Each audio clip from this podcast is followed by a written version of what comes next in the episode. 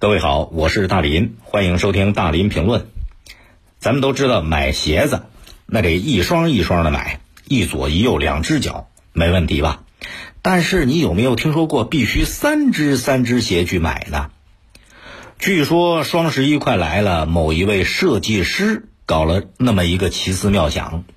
有网友在社交平台上发文了，说某位设计师品牌店卖的一款鞋，标价是九百九十九块钱，但是呢，必须两右一左三只鞋子一起买。哎，都听说过三只手，没听说过三只脚啊？可那三只手那是什么？那是小偷的别称，并不是人家真的长了三只手。难道设计师独具慧眼，发现了三只脚的人群吗？卖鞋论双卖，一左一右两只鞋那是常态。那你说有残疾人一只脚，那那时候特例嘛？卖给残疾人，卖给特殊人群，卖一只鞋，那属于体贴的一种情怀。可是鞋子两右一左要三只鞋一起买，这真是太稀罕了。商家怎么解释呢？商家说了。说多一只不同设计的鞋，可以给鞋子多一个不同的搭配的可能，是真有心呐。考虑到有人右脚鞋子磨损量很大，磨坏了一只怎么办呢？那他有个备胎，还有另外一只右脚能够替换，这就不用再买一双了。但是问题在于，谁愿意？你的那左脚是新旧鞋，右脚是新鞋，就那么搭配着穿的？而且万一有人左脚鞋子磨损的厉害，怎么办了？那左脚鞋子磨坏了，只剩下两只右脚，那这两只脚都得穿上右脚鞋。那要么就是商家给了消费者更多选择，一次买三只鞋，然后呢，从两只当中选择更合适的一只，把另一只退回来吗？可是你要有这个打算，你得把话说在前面，让消费者明白呀。如果说商家是觉得。自己这个鞋子设计的特别好，特别棒，消费者非买不可，有这种足够的自信，那鞋子就必须三只连着买，怎么办呢？消费者为了让自己穿的过瘾，三只嘛，索性再买三只，这一下就能卖出去三双鞋，是吧？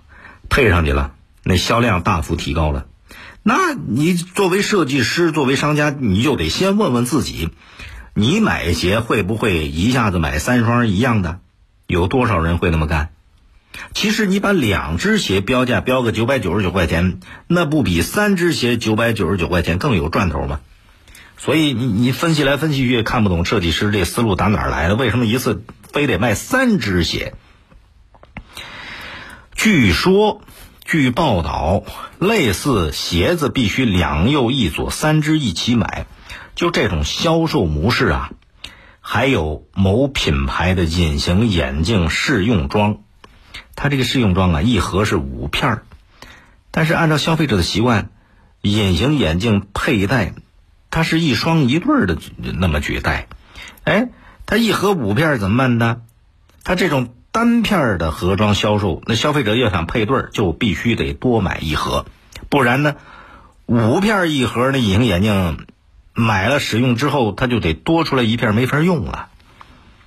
你说商家这种迷惑的操作，让人挺无语的啊！说到底都是套路，他不是打明码实价的擦边球，就是拿这些伎俩做软广告。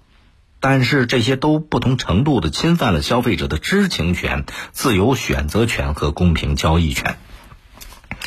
最近呢，有专业的社会调查机构发布了一个。就是双十一消费需求的调查报告，这份报告显示，尽管今年双十一各大平台调整了部分规则玩法，啊，其中保价时这个呃保价的时间延长了，购物车扩容啦，不用熬夜啊等等，这些变化看起来更吸引人了。可是，今年有六成的受访者打算在双十一购物购买比例比。二零二零年比二零二一年都少了两成左右，是否有购物需求，成了影响大伙儿购买意愿的首要因素。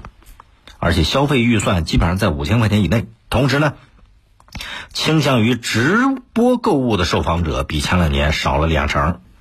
你看这个数据说明什么？说明尽管商家试图让大家购物放心，要提振这种消费的信心，但是消费者对双十一消费有更高的要求。比方说，最起码的一个就是消费得省心。你说三只鞋子买了，那叫省心吗？就目前媒体对双十一的报道，同一家店铺同一款衣服，三个账号显示的价格都不一样。还有某品牌的一款手机，同一个平台上四天四个价，会员的价格反而是最贵的。有消费者投诉无效保价，据说是因为活动不同、玩法不同、客户下单时间不同，还有些赶上了免定金的活动。啊，你事后怎么说都有他的说头，但是为什么不在销售前说明白呢？不玩促销的套路，这是双十一的底线。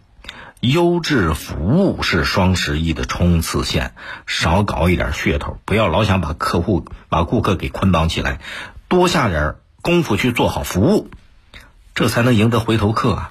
就是你最起码的得让消费者省心，其次他才能够有放心的感觉，不是吗？你可以通过快手、抖音搜索“大林评论”来沟通交流。